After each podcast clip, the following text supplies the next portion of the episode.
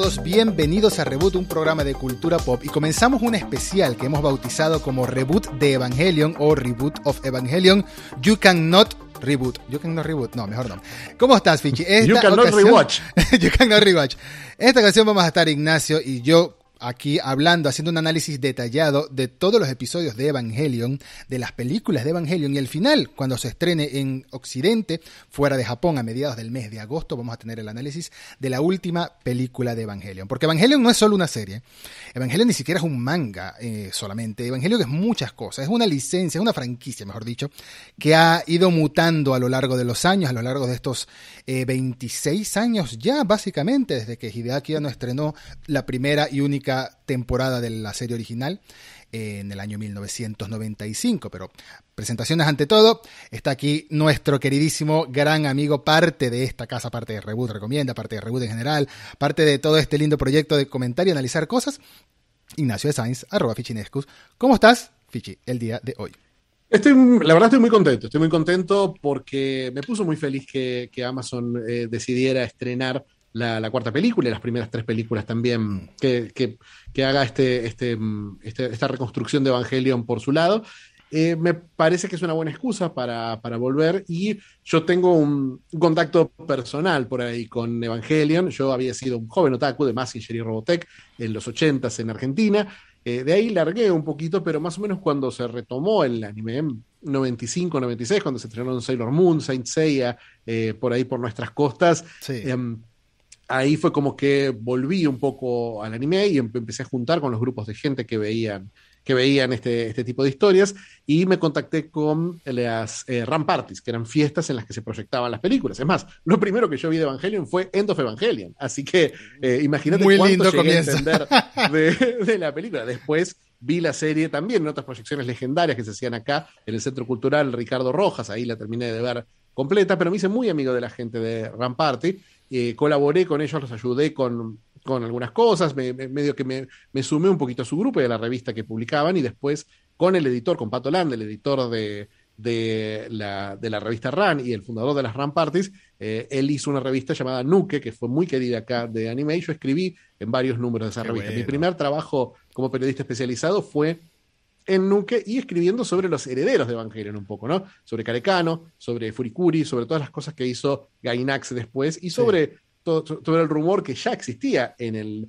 2000, en la época en la que hacíamos Nuke, ya existía el rumor de que, de que iba a haber películas de, de Evangelion. Entonces, para mí tiene un valor personal más allá del valor histórico y cultural que tiene Evangelion como anime. Bien, porque es que justamente por eso queremos revisitar esta saga, porque es un, fue un fenómeno fue revolucionaria en su momento y todavía lo sigue siendo.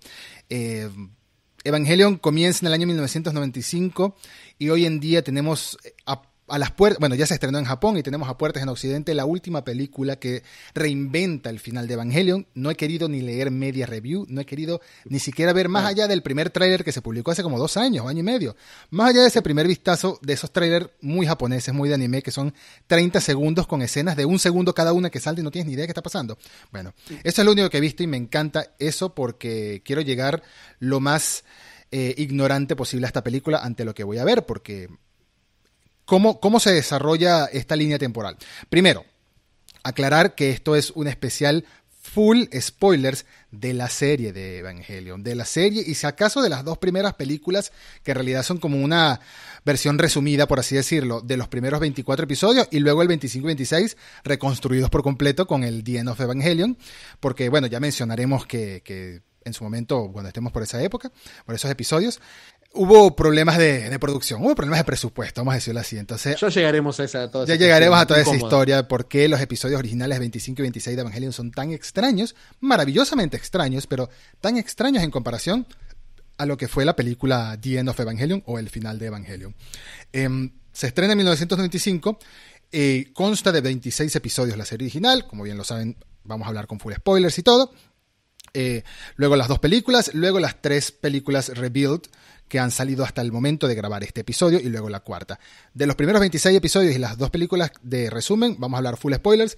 Luego de las tres películas decidimos, de las tres películas del Rebuild, esa que arranca en 2007, decidimos hablar full spoilers de la primera pero luego en la segunda y la tercera tener un poquito más de cuidado. Vamos a tener cuidado cuando estemos hablando de la serie. Cuando estemos hablando de las películas, obviamente vamos a hablarlas con spoiler, pero en el momento que estemos hablando de la serie, las vamos a, no, no vamos a spoilear cosas que pasan en las películas Exacto. o hacer comparaciones que pueden llegar a arruinar cosas que van a pasar. Pero cuando lleguemos al episodio de las películas 2 y 3 y 4, ahí sí vamos Ahí a ir es- full spoilers. sí, Y Ese- sí, ahí ya asumimos que les están viendo, muchachos. Por Ya se supuesto. estrenaron hace 15 años. Si han, si han, si han acompañado el, el- el podcast durante todo este especial hasta entonces, pues ya, ya asumiremos que lo habrán visto y que les interesa tanto como a nosotros.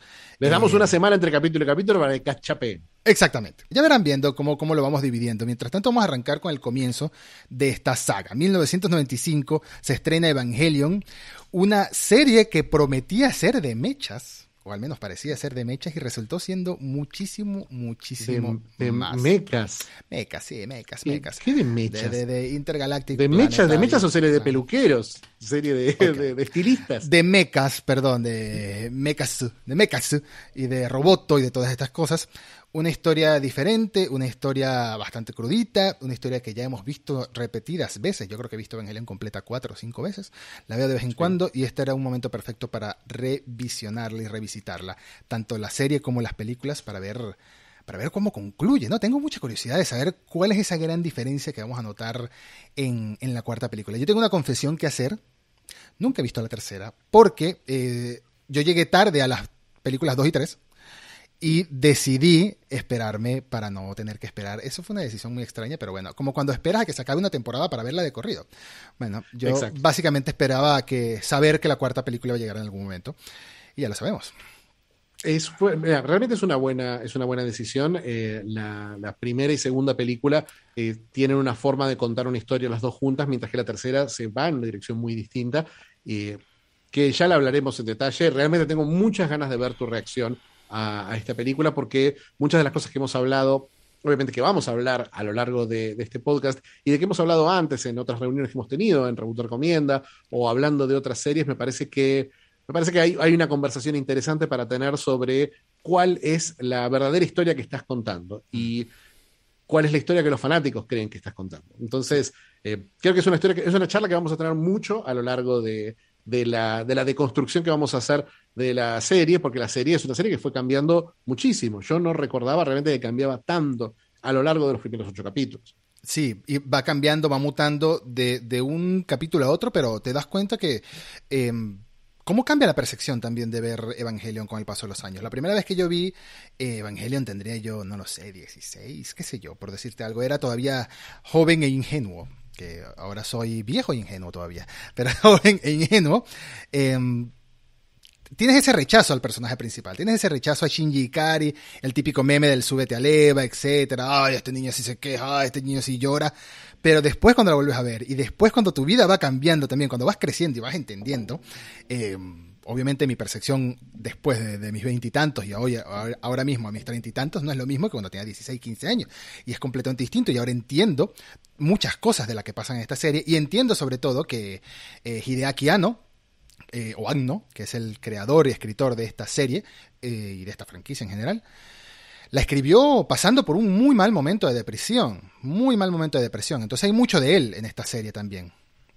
Sí, hay mucho, hay mucho de él y creo que también hay una evolución que creo que, por eso creo que las películas son un contrapunto muy interesante, hay una evolución de él con su mirada sobre Shinji. Me parece que la depresión de Ano se manifestaba en un rechazo a su propio estado emocional. Y creo que eso está en la serie. No, creo que la serie, la serie creo que está buscando esa reacción de uno. Uno está buscando que uno pierda la paciencia con Shinji, porque una cosa eh, por ahí macro, que, que, por ahí la vamos a explorar un poco más tarde, es que yo tengo la teoría de que Shinji no es el verdadero protagonista de la serie. Pero si te parece, vamos, empecemos paso por paso mm. y hablemos de esos primeros, de esos primeros dos capítulos que funcionan como una especie de primer capítulo, porque hay un corte, hay una continuidad directa entre el primero y segundo capítulo. Sí. Y al principio de la serie sí hay una sensación de que los capítulos funcionan como unidades de dos en dos. Sí. Eh, en particular, estos primeros dos capítulos, que no sé cuál, es, cuál, habrá sido tu reacción al volver a verlos, pero a mí me sorprendió la enorme, enorme calidad eh, en todo sentido de esos primeros dos capítulos. Eh, no recordaba que eran tan buenos como, como son. Sí, yo tenía, sin ver la serie no tenía mucho tiempo, la verdad. Yo la volví a ver justito cuando entró a Netflix, creo que en el 2019, 2018. Ah, claro, claro. Cuando yo, yo la, no la veía hace 15 años. Cuando volvió a entrar a Netflix dije, uy, qué bueno verla fácilmente en un servicio de streaming sin tener que estar ustedes saben qué, eh, buscando por ahí en, tiendas de blockbuster.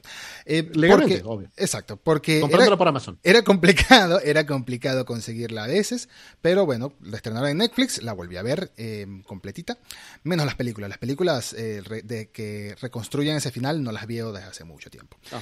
Bueno, así que ya ahí sí me llevé una impresión, pero sí, sí recordaba que este primer episodio comienza muy de ese estilo que no tiene introducción, que te, llevan directo a la acción, más o menos como, como comienzan, la, es la primera comparación que se me ocurre, pero más o menos como comienza Star Wars siempre, que te tiran una breve introducción de las letritas del carrete amarillo, más o menos que te cuentan más o menos lo que está pasando y luego de una vez ves las naves volando, ves los disparos, ves todo, todo estás en medio del, del meollo.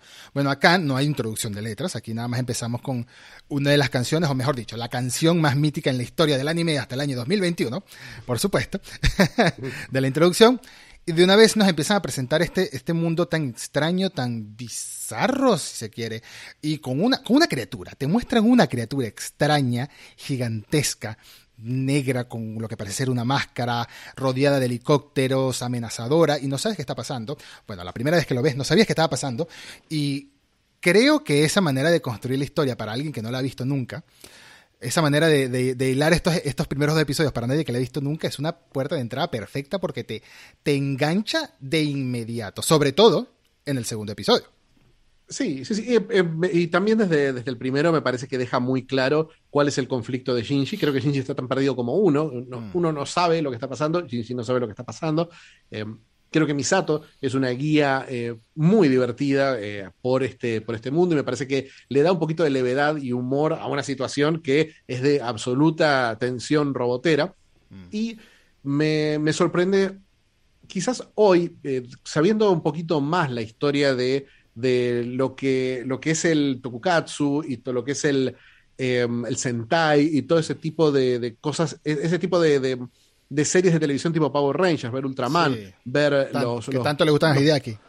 Que tanto le gustan a Hideaki, que está haciendo Ultraman en este momento, está haciendo una película de Ultraman que estrena este año, hizo una película de, Godzilla. Eh, ver cómo este robot está muy cerca, está mucho más cerca de un robot de Ultraman o de los robots de Gonagai, de los robots de Massinger y de Geta Robo, que de los robots más modernos. En ese momento se sentía retro este robot casi orgánico. Casi humano. Eh, mm casi humano que estábamos viendo, este ángel que, tiene, que, es casi un juguete gigante, mm. eh, un poquito siniestro, porque bueno, lo es. Y um, me parece que el primer capítulo tiene un ritmo aceleradísimo, tiene, tiene ese despliegue militarista que tenía por ahí eh, en Macros. Eh, creo que si uno recuerda el primer capítulo de Macros con la transformación, mm, con, con, los, con, con, la persecución, creo que tiene, tiene mucho en común. Hideaki Anno trabajó, no recuerdo si trabajó particularmente, si trabajó específicamente en Macros, eh, pero sí era parte de, todo ese grupo de Kawamori y toda esa gente, em, que es el grupo que se fue después, hizo Winds of Honey Mice, que fue la primera peli de, de Gainax. Em, pero, pero Ano tiene, tiene mucho amor por ese despliegue, por ese despliegue militar y por esa sensación de que uno está en medio de una operación gigantesca en la, que mucha gente eh, trabaja. No es un Massinger, que es un robot único que sale del monte Fuji y pelea. Esto es un trabajo eh, que involucra a todos los que están, en, eh, que son parte de la defensa de esta, de esta nueva Tokio. Entonces se, ve una, se ve una destrucción y se ve una escala que es fascinante en ese primer capítulo. Y desde el capítulo 2 ya tiene, ya empieza a usar esos recursos narrativos que son, creo que lo que hizo más atractiva a la serie en su momento, esa fragmentación narrativa. Nosotros vemos que...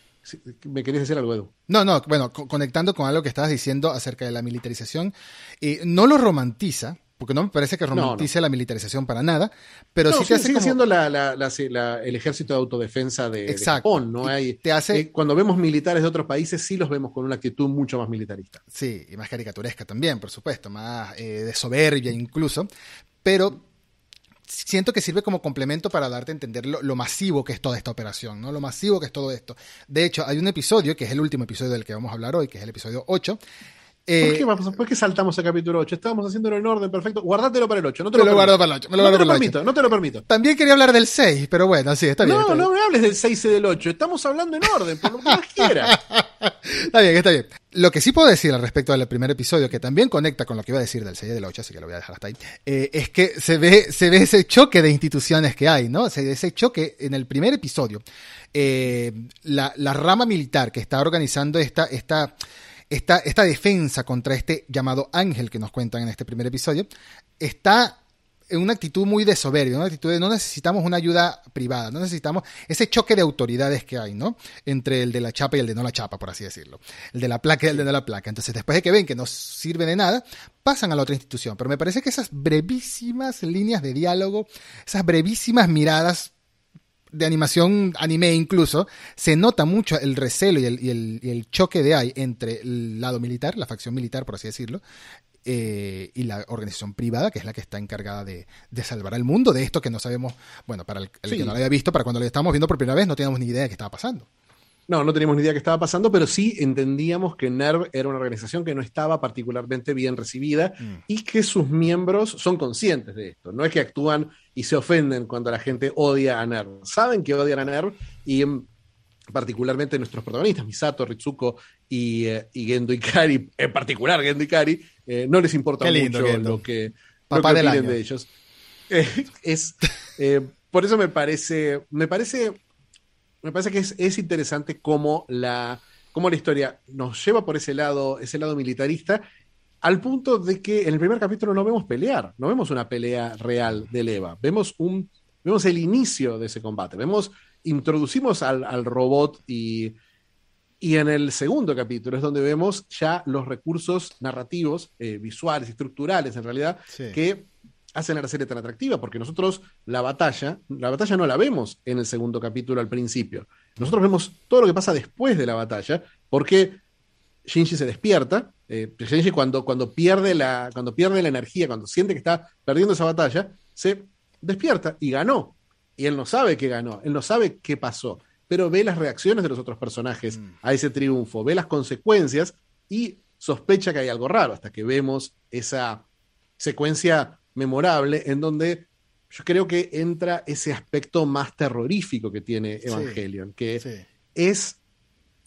Yo siento mucho que en los primeros capítulos se, está, se están picando un montón de cosas, se están mostrando un montón de cosas interesantes, pero, pero creo que la que más va, va, a ir subiendo eh, y va a ser haciéndose cada vez más, más importante es lo que por ahí es esa escuela del terror de la que habla David Cronenberg, que habla del, del body horror, que lo hablamos cuando hablamos hace, hace unos meses de Possessor. Em, me parece que tiene un poco eso. Me parece que eh, en el momento en el que vemos que el Eva es algo orgánico, cuando, cuando el Eva pierde la cabeza en, esa primera, en ese primer combate, vemos que es algo orgánico, que es algo que después en otros capítulos medio que se barre bajo la alfombra, medio que se olvida, pero es un aspecto muy importante que nosotros que ya la vimos, sabemos que es algo por ejemplo, hablamos de estas, de estas cuestiones militares, está toda la conspiración, está el plan de NERV, hay un montón de cosas, hay un montón de elementos que Hideaki no empieza a lanzar como para decir, bueno, alguno de estos va a funcionar, mm. pero el que realmente tiene valor adicional es esta idea de lo orgánico, qué es, lo que la, es, la vida, qué es lo que te hace humano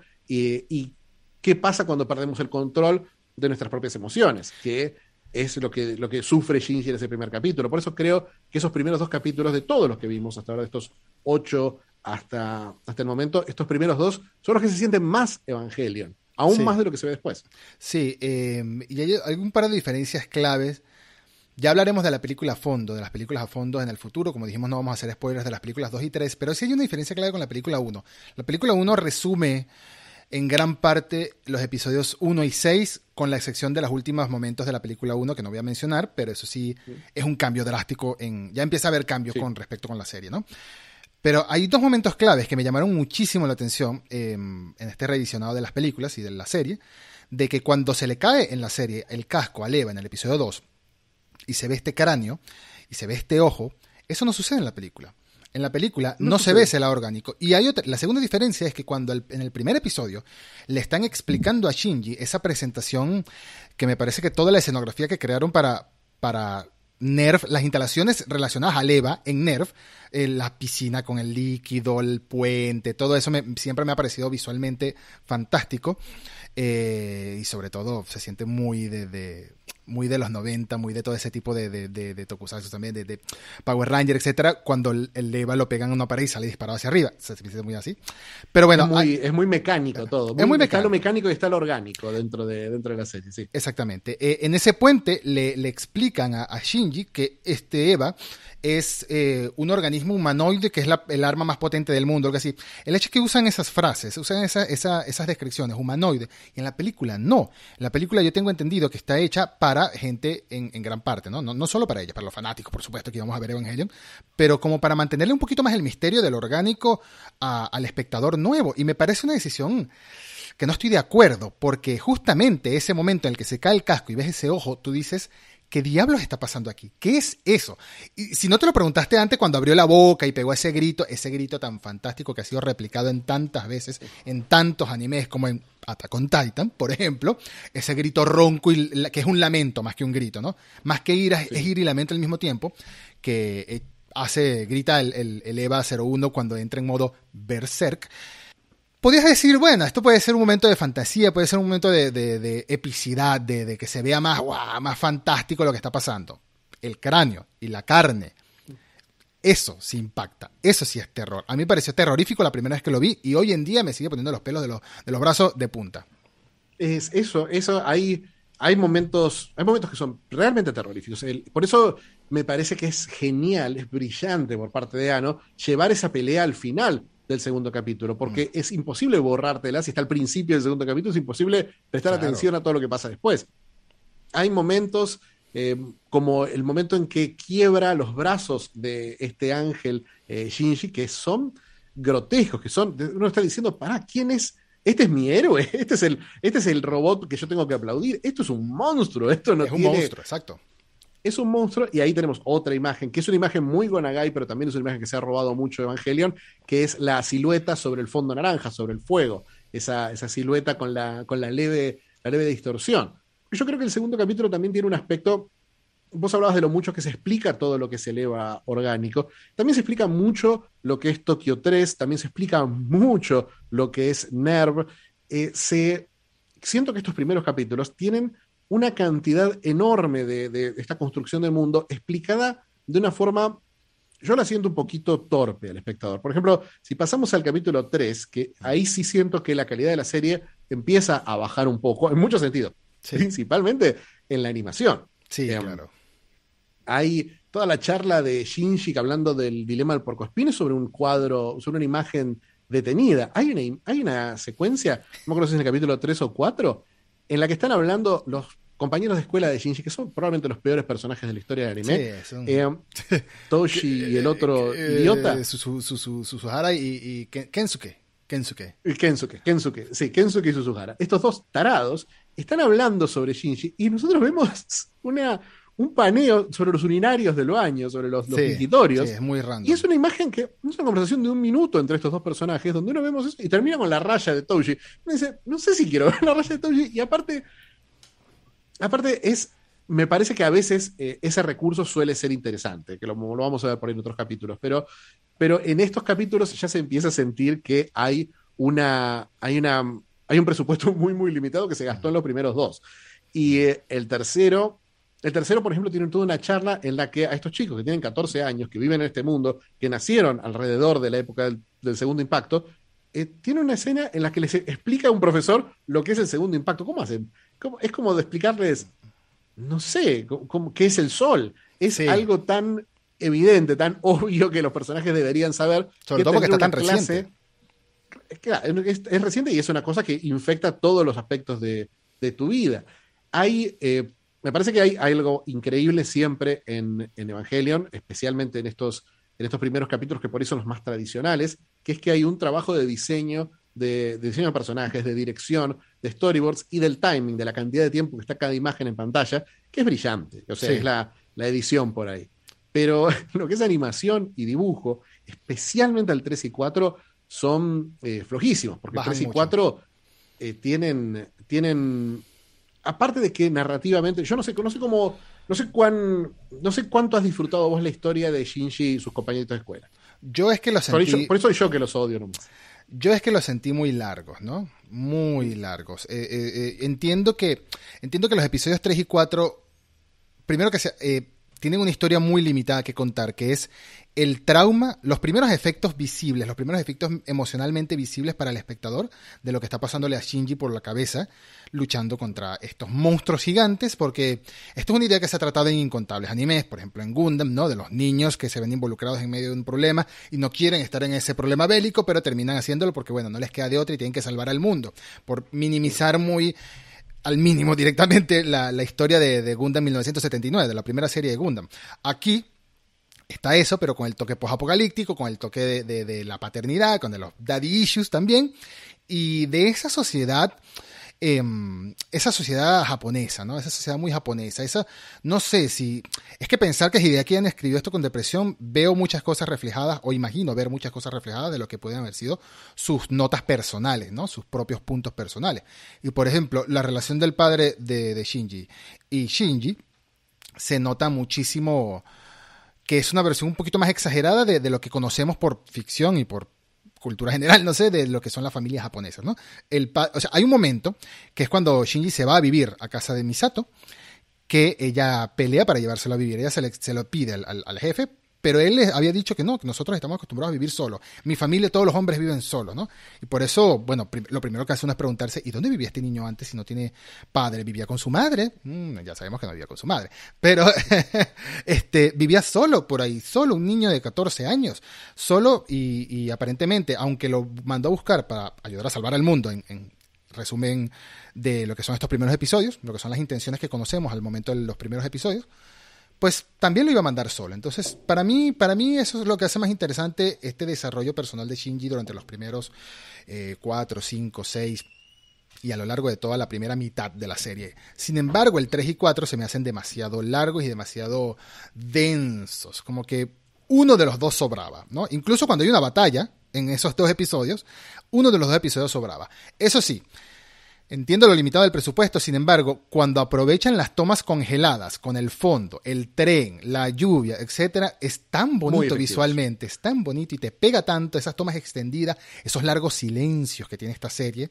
sobre todo en esos primeros episodios, eh, me llega, a mí me llega, la verdad. Sí, la, la, secuencia, la secuencia en la que Shinji se escapa, eh, que decide no participar más de, toda esta cuestión y e, huir eh, en el tren es, sigue siendo muy efectiva. Hay un frame en particular en esa escena eh, que porque lo vemos pasear por distintos lugares. Está, caminando sobre un cuadro de Van Gogh, que me parece que es un, obviamente Van Gogh es un, es un artista que, con el que Hideaki Anno va a sentir muchas cosas en común, un artista que estuvo batallando con, con la depresión durante mucho tiempo en su vida y el artista que básicamente dio inicio al, al expresionismo, que es, es la, la, la, tendencia artística que, que inspira eh, más que nada a Hideaki Anno. Entonces me pareció, me pareció un toque muy llamativo. Me pareció que cuando, cuando mientras más se aleja del realismo, de lo, de lo obvio, eh, la serie funciona, funciona mejor. Porque la verdad que toda la situación con esta pelea, con los amigos que primero lo odian, que después eh, él los tiene que salvar, es tan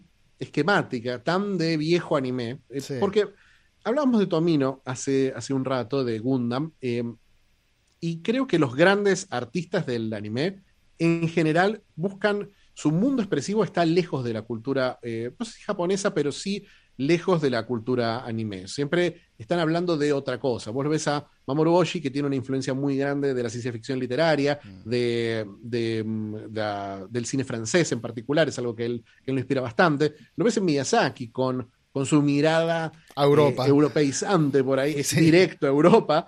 Eh, y lo ves con Tomino, que Tomino tiene su, su, inspiración mayor, aparte de tener mucha cultura japonesa más clásica por ahí, eh, más cinematográfica o más literaria, él tiene mucho del cine de guerra norteamericano. Claro. Él, él, es un gran admirador de ese tipo de cine, del western, de John Ford, de ese tipo de historias. Mientras que Hideaki Anno es, y él lo dice abiertamente, es un otaku. Él, su mundo, su universo es robots, es Ultraman, es Godzilla y todo, todas sus referencias van a, van a encontrar ese, ese, punto de partida. Y por eso, cuando, cuando él quiere contar una historia de un chico que está deprimido, y siente que tiene que ponerle un poco de peleas y un poco de acción para hacerla potable, se sienten falsas y flojas la, es la acción. Por eso quizás encuentra, me parece algo muy, muy interesante en los capítulos 5 y 6, mm. que son Rey 1 y Rey 2. Son los capítulos en los que Rey entra de lleno en la historia. Y me parece que Rey es un personaje icónico de la serie y es un personaje que lo desaprovecha, porque en los primeros cuatro capítulos es un misterio, es algo distante, es alguien que está ahí en el fondo, pero herida cuando Rey claro, herida porque está, verdad, está, fuera de combate, pero en el momento, en estos capítulos nos cuenta por qué Rey está, estuvo fuera de combate tanto tiempo y nos habla un poquito más de su personalidad o de su carencia de personalidad. Es muy, obviamente esto lo sabe cualquier fanático de Evangelion, pero Rey es, eh, significa cero en, en, japonés. Entonces, es, es un personaje que, una vez más, tenemos que entrar en spoilers porque cambia todo lo que estamos viendo. Eh, uno puede leer estos primeros dos capítulos como que a Shinji siente una atracción por Rey Ayanami, pero, pero no, es, no es lo que está pasando. Tiene un instinto de protección, tiene una, una sensación eh, que por ahí tiene una, una, doble sensación con ella y con Misato, porque también tiene un instinto protector de Misato en ese momento y quizás en los próximos capítulos. Pero, pero lo que arma con Rey es esa sensación de alguien me necesita, eh, alguien, alguien me quiere proteger y yo quiero proteger a esta persona. Me parece que en ese momento encuentra algo sobre Shinji que es único, que es que hay un lazo emocional que se siente más crudo, más real, más vivido que lo que veíamos en los capítulos anteriores, que la relación que tiene con estos dos tarados, eh, perdón, los odio, eh, que la relación que tiene con estos dos tarados es muy, muy esquemática. Ya la vimos, pero ya la vimos, ya la vimos en todos los animes del planeta. Mientras que la relación de Shinji y Rei, aún sin saber todo lo que viene después, es algo extraño, casi primitivo la forma en la que ellos dos conectan. Quizás tiene, tiene una cosa que siento eh, que la película para mí lo soluciona, en la película después, eh, que siento que la, destraba muy rápido, que la hackea muy rápido. Totalmente. En estos dos capítulos, eh, que ya sonría en el segundo capítulo, es, es muy rápido, mientras que en las películas lo ves de otra manera. Pero también resuelve una cosa que para mí es genial como lo resuelve, que es decir, bueno, Los Ángeles no son robots de Gonagai. Los mm. Ángeles son, tienen que ser imposibles, increíbles, y matar a un ángel tiene que ser un puzzle. Sí. Y en ese momento, ese ángel, ese segundo ángel, esta especie de doble pirámide. Ramiel. Que tienen que. Un rombo sería, ¿no? Ramiel se llama el ángel. Ramiel, Ramiel. Nunca me acuerdo los nombres de los ángeles. Pero, pero todo Tírale, tírale algo que termine en él y puede que aciertes. Siempre, sí, Fichineskel, Eduardel. Fichineskel, Fichineskel es el ángel número 34. No llegaron a ese. Bueno, pero hubo un tercer impacto en el medio. Pero venía, ¿eh?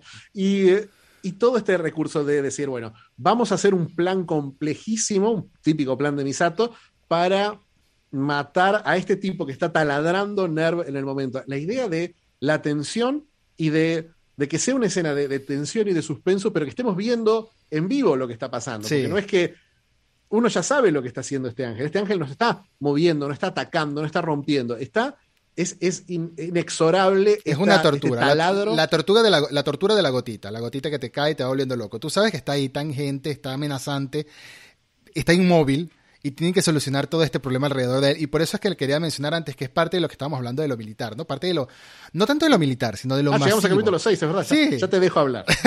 es parte de lo masivo que, que Ano hace en la serie que quiere que se sientan todas estas operaciones.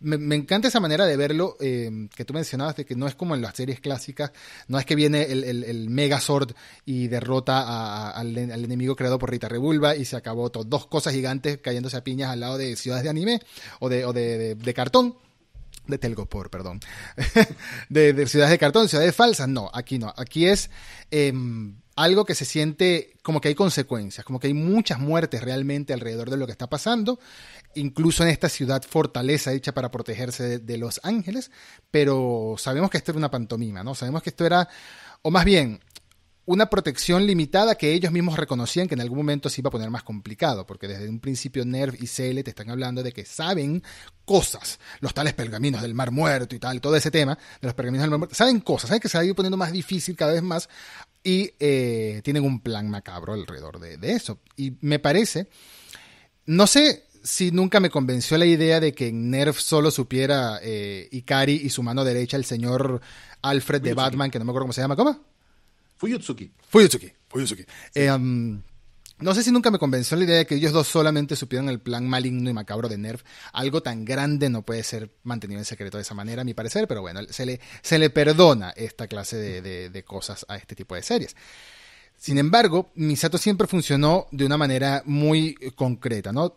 Su vida personal es de fiesta, es gracia, es comedia, etcétera, pero cuando tiene que ponerse profesional, se pone muy profesional, ¿no? Se pone muy profesional. Eso lo vemos también, todavía no vamos a hablar del episodio 7, pero lo veremos en el episodio 7, no voy a decir nada porque me regañan después. Eso, eh, Misato es un personaje muy interesante y el hecho de que se le ocurra este tipo de, de estrategias que son hasta, hasta caricaturescas también, ¿no? Son como muy exageradas, muy dramáticas, pero funciona porque a mí me parece Recuerdo la primera vez, fíjate, no lo recuerdo como si fuera ayer, pero sí recuerdo que me impactó muchísimo el diseño de este ángel Ramiel, porque veníamos de dos bichos, uno que parecía una culebra voladora, con unas cositas así, el, el, el, primero que no sabría cómo describirlo, como una sombra negra extraña, pero eh, tiene un diseño mítico también muy conocido.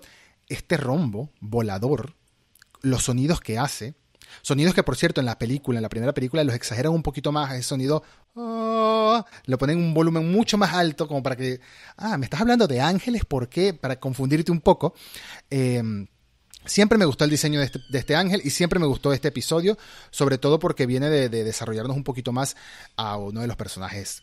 Mira, no es que es uno de los personajes más interesantes de, de Evangelion, es que a nivel de, popularidad no existe un personaje más popular que Rey entre los fanáticos que venda más figuritas, etcétera, etcétera. Yo creo que se venden más figuras de Rey que de los Evangelion como tal, de los Evas como tal. Y lo estoy sí, diciendo, sí, sí, puede que ser, puede ser. Pobre que Rey, le tocó el Evangelio más feo también, pobre Rey. Le tocó pero... el Evangelio más feo, pero compensa con. Bueno, hay, hay escenas muy incómodas en estos dos episodios, hablando de 6 y 7, que me imagino que lo ibas a comentar también. Lo íbamos a comentar. Pero esa escena, por más incómoda e innecesaria que sea, si ya estoy hablando de la escena del desnudo de Rey, porque es un poquito innecesario. Sí, sí, sí. Es, es, parte del fanservice que Gainax no puede evitar. Exactamente. Eh, es, es, lo que, de... es, lo que, ellos hacen. Sirve ¿no? para el contexto de los lentes, para mí. Para mí sirve para darte una pista al, al espectador novato y al que no es novato también de que este personaje, Rey, está obsesionada, en cierto modo, con este señor adulto. ¿Por qué? En ese momento lo que te, te plantea es una pregunta de por qué que después se resuelve a la perfección, por supuesto. Claro, porque parecían unos daddy issues, pero en realidad era un poquito más que eso. Era un poquito más eh, que eso. Me, me, parece, me sigue pareciendo y me, me, parece, me gusta que la hayan reproducido idéntica en la película. Sí. Me sigue pareciendo maravillosa la escena en la que Shinji llega antes, llega un poquito antes a, a su entrenamiento y los ve conversar. Y la forma en la que están animadas las expresiones y la forma en que se da cuenta ni Rey ni eh, Gendo fueron nunca así con él. Cuando están conversando, Rey y Gendo entre, entre ellos, entusiasmados, conversando como personas completamente normales, él dice, pero ¿por qué conmigo son horribles los dos? Eh, si entre los dos pueden ser así, ¿cómo hago para tener esto? Me parece, me parece que son pequeñas señales de lo que terminaría siendo eh, Evangelion, de ese tipo de emociones que por ahí no tenían un lugar en el anime en ese momento. Y por supuesto, el, el aspecto más de acción me, me, parece, todavía me parece, me había olvidado lo buena que era la secuencia en la que el EVA 01 dice, bueno, toca pelear contra, contra Ramiel, eh, y lo levantan, y Ramiel dispara, le pega un disparo que le hace un agujero en el pecho en un segundo sí. a, a, Shinji, y, y, nos hace sentir realmente que estos, que estos ángeles no son enemigos de anime estándar, no. que es algo que lo hace, que lo va haciendo más rico. Aunque eh, ya hablaremos más de los otros capítulos, sí se, se va rompiendo, se va, um, se va perdiendo por ahí la amenaza que era, la amenaza inexorable que era este, este Ramiel. Para mí esos 5 y 6 siguen funcionando muy bien. No a nivel de 1 y 2 que son icónicos, pero siguen, siguen funcionando bien y por eso me parece que también son básicamente lo mismo que vemos en la, en la primera película. Pero el 7 me, me, interesa mucho saber, ¿lo disfrutaste el capítulo 7? El 7 sobra por completo, a mi parecer. El 7 tiene buenos momentos que pudieron, pudieron haber sido incluidos en otros episodios. El en 7, otra serie por ahí también. El 7, para quien no lo recuerde puntualmente, es este episodio en el que la humanidad quiere construir una alternativa. Otras empresas privadas quieren construir una alternativa a los EVAs porque no puede ser que NERF sea el que salve el mundo nada más y siempre hay conflicto de intereses económicos, ¿no? Al final es la plata de la ONU, siempre están hablando del presupuesto de la ONU, de que Japón puede quebrar por estos negocios y todo y bla, bla, bla. pero eh, está Nerf desarrollando EVAs en otros lugares del mundo. Nos mencionan Alemania por primera vez en este episodio y ya sabremos por qué en el siguiente, pero mm, este episodio sobra a tal punto que no existe en la película, así lo digo. No existe. No, yo me había olvidado que existía este capítulo. Este capítulo es, es un Eva falso que se, se vuelve medio loco y eh, Misato salva la situación. Shinji aparece, está casi de adorno en el capítulo, está para, para, hacer de taxi de Misato. Es relleno. Eh, pero sí me gusta capítulo... lo que plantea el episodio. O sea, me gusta que lo... O sea, como que este capítulo se hubiese transformado en 30 segundos repartido entre el episodio anterior y el siguiente. 15 y 15. Claro. Que nos dijeran, ah, hay unos humanos por ahí que quisieron hacer algo y se volvió un desastre y destruyeron el robot. Y antes nos, nos demostraron a Misato 100% seria, que eso es lo que quería decir, 100% seria, 100% en modo operativo. Ya lo hemos visto en modo operativo. Eh, en medio de, de, operaciones militares, en medio de ataques contra ángeles, y aquí la vemos en modo representando a su empresa. Nos muestran mucho antes que eh, se despierta y lo primero que hace es tomarse una cerveza, porque, ¿por qué no? ¿Por qué? ¿Por qué no? Siempre es la misma, y siempre la misma animación. Y siempre la misma animación. En los próximos capítulos vamos a ver 35 veces la animación de Misato tomando su cerveza, sonriendo y clavándola en la mesa. Y Pero gritando, yo no me canso. Sí. Pero no me canso de ese aquí gif. este episodio eh, abre con ello despertándose primero que todo el mundo, ya uniformada 100%. Entonces te da, te da te, te, deja claro que Misato no es un desastre para nada. Que, que, tenga su desorden personal no quiere decir que no sea una tipa muy buena en lo que hace por algo. Es directora de operaciones de Nerf, ¿no? Por algo también. Sí. Así que, eh, pero en general el episodio 7 sobra y no, no hay manera de salvarlo como episodio. De verdad. Es un relleno innecesario de una serie que de por sí traía problemas de presupuestos limitados. No entiendo cómo existe ese episodio. Y aparte ni siquiera se siente como un capítulo barato, porque tiene este robot nuevo, tiene se siente, se siente como un relleno. Y me parece que también se siente, hay algo que voy, fui sintiendo a lo largo de estos capítulos y que es para mí la enorme diferencia con la primera película. Mm. Más allá de la narrativa, más allá del ritmo, más allá de la animación. Mm. La, los primeros ocho capítulos de la serie, por lo menos, el protagonista no es Shinji, la protagonista es Misato. Mm. Eh, es una historia de Misato y a Shinji lo vemos a través de los ojos de Misato. Por eso también es que nos irrita, porque a Misato la, la irrita. Pero el centro moral de la serie, la, el punto de vista de la serie, en los primeros dos capítulos es Shinji, pero después ya no es más. Siempre es Misato, siempre hay una distancia con este, con este Shinji y con una y con una vergüenza por ahí de la serie. Me parece que las películas son películas sobre un personaje que está deprimido, mientras que estas series, la serie está deprimida. Y Qué buena parte, de esa, parte de esa depresión es es que el protagonista lo odia. Eh, Hideaki no, no lo quiere a Shinji. Yo creo que lo termina queriendo al final de la serie, ya lo veremos. Pero, pero estos primeros capítulos, siempre hay una distancia, siempre hay una cosa de ¿por qué sos como sos, Shinji? Deja de ser como sos. Eh, y es como que la serie apunta a que Shinji se, tiene que curar. Mm. Que la serie va a, ser, va a tener un final feliz si Shinji sale de este, de este, de este caparazón. Mm. Pero bueno, una, una, vez más, el atractivo de la serie, lo que, lo que nos enamoró de la serie, aún con todo el odio que podemos tener a Shinji, es ese miedo de sentir, pero yo soy un poco como este, como este chico. Totalmente. Yo me siento un poco así. Este, este peso está. Este y por peso eso, está. para mí, eso las películas son muy buenas para mí, porque las películas son mucho más. Shinji está siempre en el centro y son mucho más generosas con Shinji. No lo, no lo tratan como un tarado. No lo tratan como un tarado como la serie lo hace constantemente. Pasa, lo hace constantemente y tenés estos personajes que están como creando un arco narrativo alrededor de él. Vos fíjate la importancia, un personaje que me había olvidado que tenía tanta importancia que la pierde por completo a lo largo de la, de la serie, Ritsuko, mm. es un personaje importantísimo porque eh, los lazos que forma Shinji son falsos. Son estos lazos con estos chicos, eh, estas dificultades de formar lazos con, con, con su padre y con Rey, eh, y con Misato también, porque Misato tampoco le llega del todo. Con Misato mm. choca y una cosa importante, nosotros tenemos el monólogo interno de Misato todo el tiempo. Sí. Misato la vemos actuar riéndose, pero en realidad está preocupada por Shinji. En realidad sí. está preocupada por su rol, por lo que moralmente está haciendo, por sí. la forma en la que está manipulando a Shinji y culpable por esta forma. Entonces, se siente culpable. Se siente culpable. Eso, yo creo que yo creo que muchos personajes se sienten culpables eh, a, a, mayor o menor medida.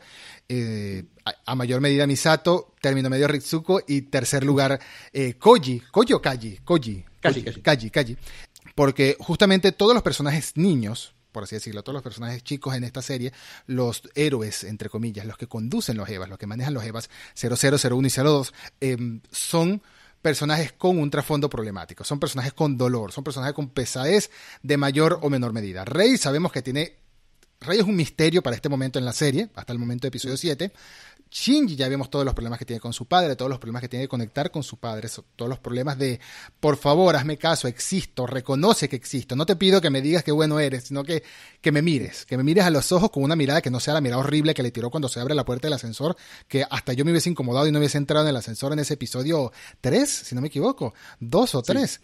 Tres. No, el 2, el 2, el 2, ya el segundo. Eh, y tenemos a Azuka, por supuesto, a Sorio Azuka Landley, Sorio Azúcar claro, qué nombre tan que, es que para mí es esa inyección que tiene. Por eso quería terminar esta, esta en el capítulo 8. Sí. Porque que es justamente el, capítulo. porque el capítulo 8 es, es la entrada de Azúcar, que si Azúcar, si Rey es todo el dolor lo tiene para adentro, Azúcar tiene todo el dolor para afuera. Sí. Azúcar convierte su dolor en una actitud de que se lleva el mundo por delante, pero es furia, es furia constante lo que siente, lo que siente Azuka, una necesidad de estar probándose, de estar demostrando todo el tiempo que ella es la mejor y que no necesita a nadie. Necesidad de aprobación muy grande. Los tres tienen su necesidad de aprobación enorme. Eh, a Rey la desactiva, a Shinji lo hace un charco en el suelo y a Azuka eh, le da rabia. Es, ¿cómo, Un charco de Spider-Man, del juego de Spider-Man. Un charco de Spider-Man, un charco, de Play 4. Eh, sin ray tracing. Eh, pero pero esta, esta entrada de azúcar, por eso para mí, inyecta algo que necesitaba mucho la serie. Y me sorprende lo mucho, lo, lo, el tiempo que se toma en definir estos personajes icónicos. Porque con todo el amor que uno le tiene a Misato, eh, Misato existe, por, por lo menos en mi recuerdo, existe en el en la esfera de Shinji. Mm. Eh, mientras que acá tenemos la historia de Misato, la relación con Ritsuko, la relación de Misato con Nerv, la relación de Nerv con los demás países, son todas, son todos conflictos que son superficiales y externos a la historia que se está contando. Yo tengo una sensación de que Ano está, está lanzando todo lo que puede y viendo qué es lo que funciona. Tenés la conspiración, tenés el aspecto político, tenés los recursos visuales, tenés eh, estos elementos de romance y de historia adolescente, tenés eh, toda esa historia de adultos, y vos decís, bueno, no podés contar todas estas historias, y la historia sufre mucho a lo largo de, estos capítulos. Y creo que el 8 empieza una seguidilla de capítulos, eh, que ya los hablaremos la próxima, pero el 8 en sí es un capítulo que también es un capítulo, quizás el capítulo más tradicional de, robots que vimos. voy a, voy a sonar un poco, un poco vamos a poner un poco drástico, porque para hacer la serie que es y para hacer lo profunda y lo oscura y lo, digna de análisis y culturalmente relevante que es eh, Evangelion, el episodio 8 es uno de mis favoritos, porque siento que tiene de todo un poco, ¿no? Tiene acción, tiene comedia, tiene un poco de trasfondo para muchos personajes, incluyendo Misato, ¿no? La, la típica, la, la grandiosa e incómoda escena, qué descarado este tipo, de cuando le dice, todavía eh, ronca al dormir o todavía se mueve al dormir, algo así que dice Kaji de, Misato y todo el mundo se queda en shock porque entienden qué significa eso. Todos esos pequeños guiños, me parece que... Primero que Kaji es un personaje fascinante que me ha encantado desde siempre y que, bueno, no, no quiero decir que me caiga bien, me gusta el personaje, que no es lo mismo, por todo, toda la manera en la que se desarrolla y es, es, es el toque clásico de espionaje bien desarrollado en esta serie, a mi parecer, sobre todo porque, bueno, primero lo vemos interactuando con esta gente normal, por decirlo de alguna manera, y luego lo vemos interactuando con Gendo y Kari, y ya vemos su trasfondo, empezamos a ver su trasfondo.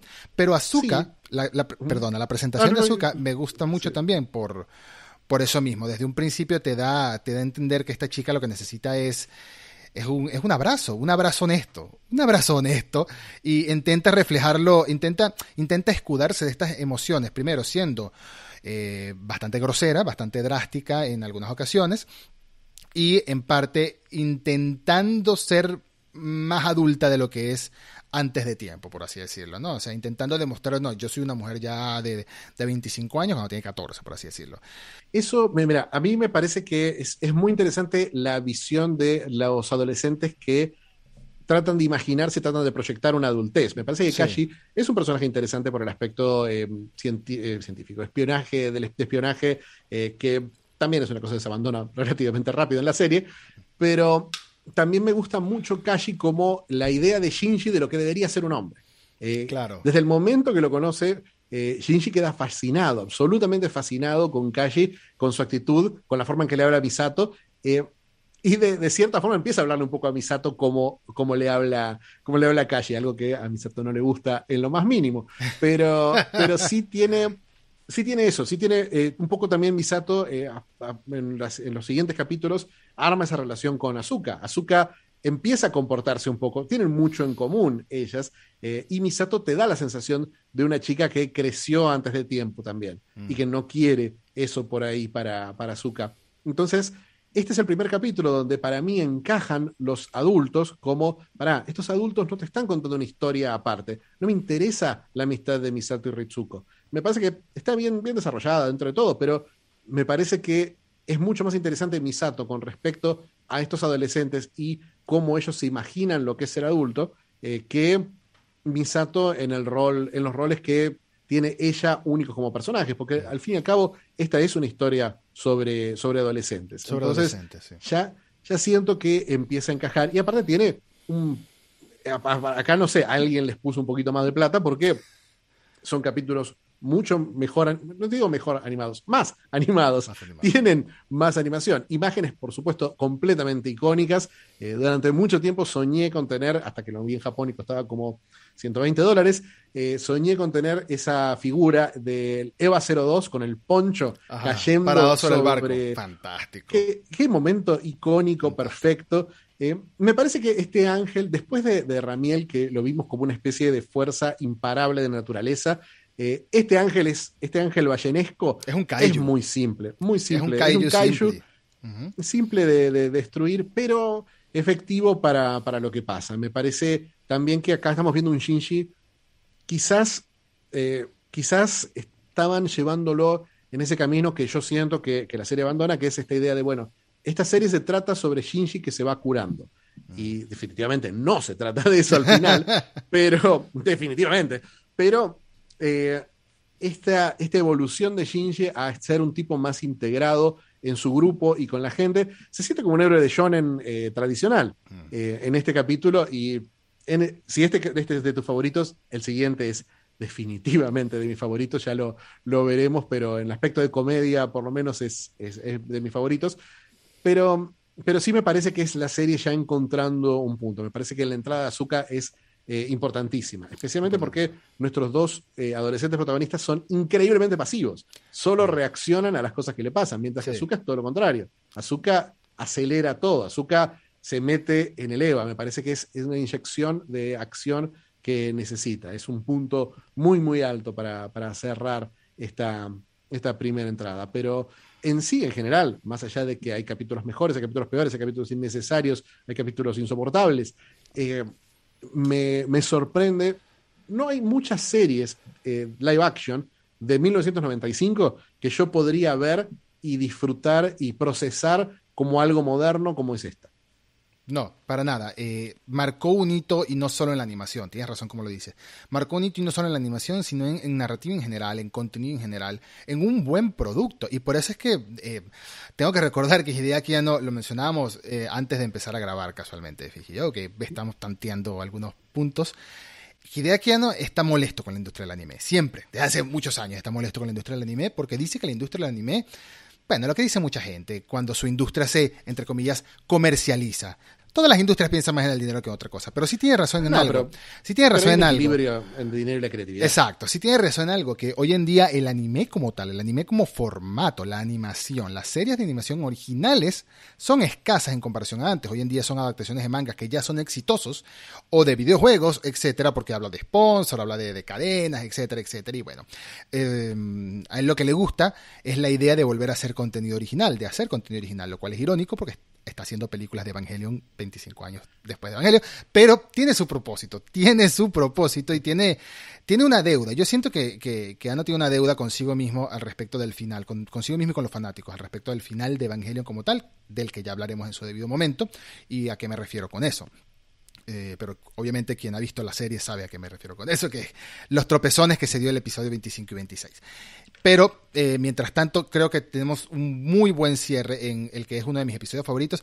No por lo sesudo que sea, sino por lo bien que funciona en todo aspecto. Te presenta un personaje nuevo, te marca interés en un personaje nuevo, te dice por qué este personaje es interesante y complejo, ¿no? Te presenta otro personaje secundario que prometía mucho para ese momento, después se fue perdiendo un poco, y te da un poquito más de contexto de los personajes que ya conocíamos, además de estar acompañados de una secuencia de acción de mechas y kaijus fantástica y un plan para destruir un kaiju ridículamente exagerado y elaborado que involucra hundir dos buques de guerra a una velocidad anormalmente rápida, además, para explotárselos dentro de este bicho. Mira, es fantástico. No hay forma, no, hay no se entiende cómo funciona el plan, no se entiende cuál era la idea. Funciona. Al, final lo terminan no se entiende porque el capitán dice, tienes razón, es buena idea, después de estarse quejando de que los militares somos más, eh, más importantes que ustedes. Aparte, Dios mío, no había gente en esos barcos. Eh, bueno, de eso, eso supongo, supongo que tendremos un funeral masivo al principio del capítulo 9. No lo recuerdo. Sospecho que no. Pero, pero, pero sí, sí, sí es un punto alto, un punto alto para cerrar. Estoy muy entusiasmado porque sigamos viendo la serie y comentándola. En particular porque se viene una seguidilla de capítulos que para mí pintan cosas muy, muy interesantes. Sí, y ya empieza a ponerse entre el 1 y el 8 vemos cosas a un punto de vista más sutil, a un punto de vista más que tienes que interesarte en ver lo que está pasando, ver los, trastornos, ver los traumas, ver los problemas, pero ya a partir de, bueno, a partir de la segunda mitad, digamos, episodio 11, 12, no recuerdo exactamente cuándo, ya ahora que vamos a revisionarlos para grabar el siguiente lo recordaré, ya no se pone tan sutil, ya es un poco más directo todo, más drástico. Y estoy encantadísimo de que hagamos esta serie y que hablemos de algo tan interesante como es sin duda una de las series más importantes de anime de la historia del formato, así de sencillo, porque no, es por fanboy, no es por exagerado, es porque es.